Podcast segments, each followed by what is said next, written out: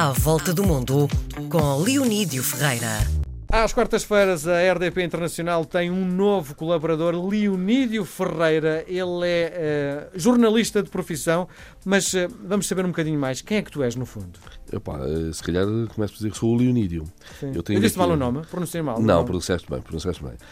Um, eu digo que sou o Leonídio porque sou daquelas pessoas que têm um nome tão pouco comum que muitas vezes as pessoas tratam já só por Leonídio. Sim.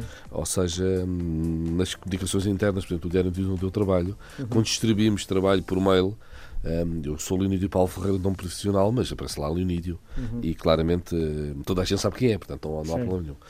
Acho que sou o Leonídio, acho que sou, sou jornalista e sou jornalista, sobretudo, uh, de política internacional. Uhum. Uh, qualquer pessoa que me conheça, que me ouça falar, que conheça os meus interesses, percebe que sou um tipo que gosta de história, gosta de, de, de, de, de política internacional. E, sobretudo, de viajar, não é? Gosto muito de viajar. Porque quando nós começámos a, a, a preparar isto que vamos fazer todas as semanas, uh, falávamos sobre o viajante. E o viajante, e faz algum sentido, porque uh, foste fazendo inúmeras viagens ao longo da tua vida e foste cruzando com portugueses que provavelmente algumas pessoas conhecem e outras pessoas não conhecem de jeito nenhum. É? Olha, eu vou dizer, o último país que eu tive foi, foi no início de setembro, foi o Cazaquistão.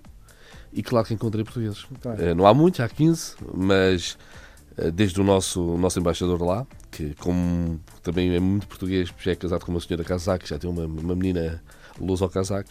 Uh, mas, por exemplo, conheci também um piloto da Aerastana, a companhia aérea oficial, o Marco Quadrado, um, que até tinha sido andebolista de Vitória de Setúbal. Isso é outra das coisas que eu sou muito, sou, sou de Setúbal. Um, as pessoas de Setúbal acabam por, muitas vezes, quando estudam e quando têm certo tipo de trabalhos, se tornar muito lisboetas, que é o meu Sim. caso. Uh, estudar, trabalhar em, em, em, Lisboa. Mas aquela marca de sermos de Setúbal. Mas tu vives uh, em Setúbal muito... atualmente, não é? Uh, vivo a maior parte do tempo entre Setúbal e Lisboa. no fundo é assim, tenho lá a casa, mas também tenho. Dormes mais em Lisboa ou em Setúbal? É pá, neste momento é mais em Lisboa. É Bom, uh, e então aquilo que nós decidimos fazer era uh, conhecer esses portugueses que estão, no fundo, espalhados um bocadinho por todo o lado, com história. Uh, e a primeira pessoa que tu escolhes é Luísa Todi, não é? De Setúbal. Sim, é de Setúbal e, e, quase, quase, quase que é do meu bairro. para quem conhece Setúbal, Setúbal tem uma zona alta, quase a começar a Serra da Rábida, que é o bairro da Robareda e o bairro do Viso. Meus pais moram no bairro da Robareda um, e eu, quando era miúdo, para vir à Baixa de Setúbal. Um, isso é na periferia de Setúbal, é isso? Uh, não é bem periferia. Uh, estamos a falar de um. É uma zona alta. Uh, demoras 10, 15 minutos a pé até ao centro de Setúbal, mas não é, não é periferia. Um, e então, para vir à Baixa, como nós dizemos, uh, para vir ali ao, ao, ao, centro de Setúbal, eu tinha passado sempre uma rua que é a Rua da Brasileira. Uhum. A rua provavelmente tem outro nome, mas toda a gente chama Rua da Brasileira. Em Setúbal toda a gente conhece como a Rua da Brasileira. Exatamente. Eh, okay. Uh, estamos a falar de uma rua que Não vai... ias de metro, ias a pé, não é? Não, não, não, nem sequer temos metro, uh, mas aquela, tem umas ruelas ali, aquilo nem sequer, nem sequer autocarros passam por lá mas uh, a Rua da Brasileira, uma daquelas ruas ainda um bocado antigas, com, com escadas, depois uma parte mais, mais, mais acentuada, e eu passava sempre lá, uh, junto a uma casa velhota, uh, a cair de cadente, e ela hoje não está muito melhor, portanto, espero que alguém um dia faça alguma intervenção a sério.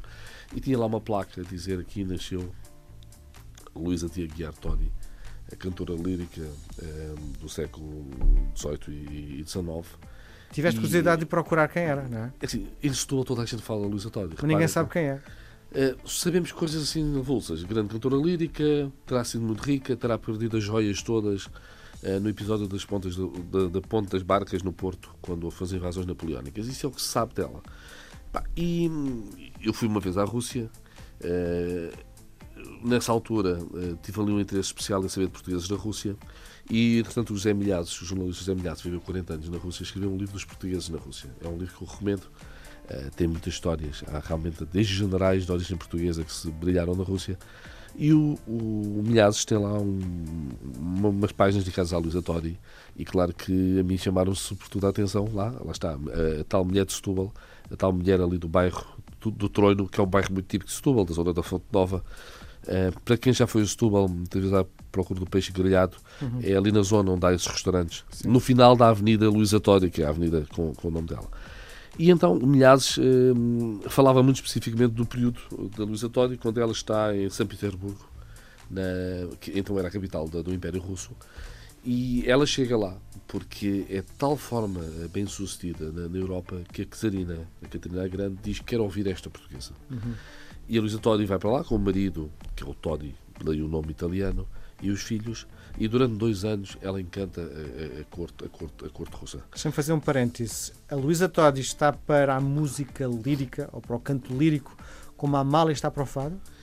É, o grau de importância é o mesmo? É assim, eu vou dizer, hum, talvez esteja, esteja a ser injusto por ser setubalense e não, não sou um especialista em música, em música clássica, mas eu não sei se há algum nome português que na, na, na, na ópera possa, possa competir com, com, com Lisa Todi. Uhum. Mas aqui o bairrismo se calhar está, está, está, à flor da pele. Está à flor da pele. Uh, mas só para teres uma ideia, Setúbal uh, identifica-se essencialmente com duas figuras, que é Bocage e a Luísa Todi. A principal praça da cidade é a Praça de Bocage, a principal avenida é a Luísa Todi.